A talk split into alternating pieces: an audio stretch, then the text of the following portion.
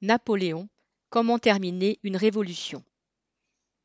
Une polémique se poursuit sur la commémoration du bicentenaire de la mort de Napoléon Bonaparte le 5 mai 1821.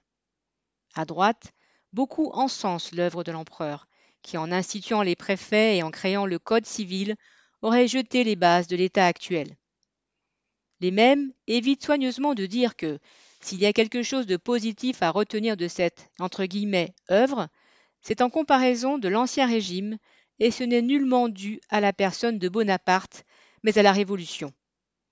Sans la Révolution française, c'est-à-dire les insurrections des sans-culottes à Paris, la révolte des paysans contre les nobles, la levée en masse des pauvres pour battre les armées royalistes, la bourgeoisie n'aurait pu abattre la monarchie absolue et se hisser au pouvoir.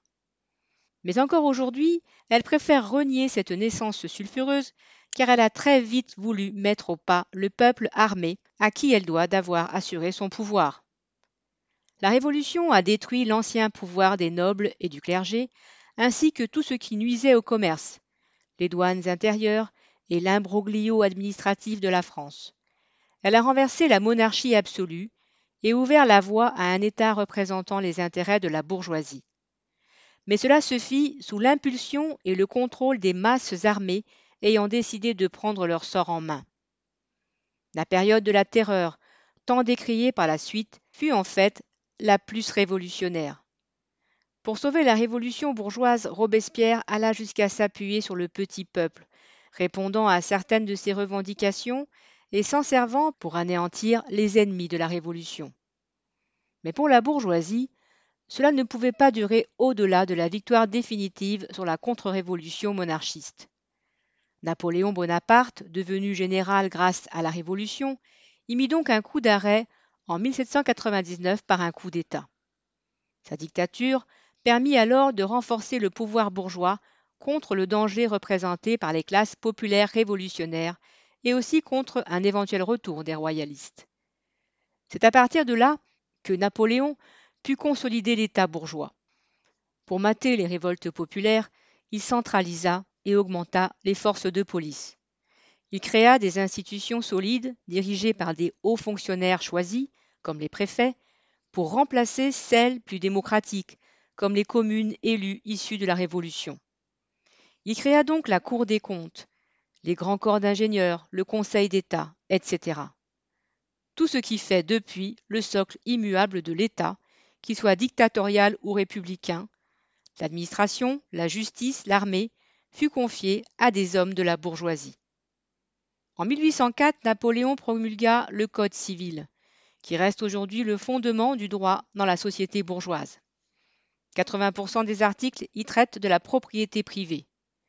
Tous les droits furent donnés au patron.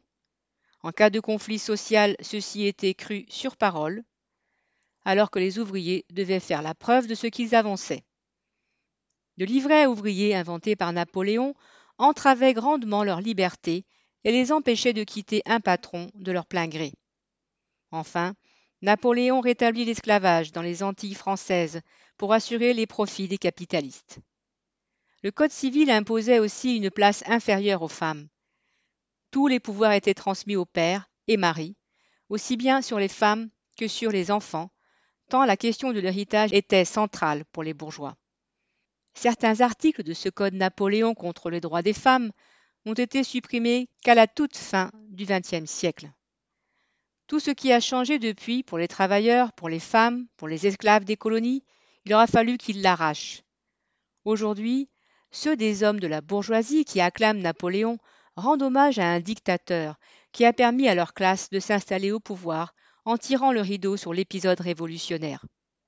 Quant à certains qui, à gauche, rejette Napoléon en l'opposant aux valeurs républicaines, ils préfèrent, eux aussi, oublier la Révolution et le fait que la République voulue par les masses après 1789 était bien loin des institutions d'aujourd'hui, bien rodée à la défense des nouveaux privilégiés.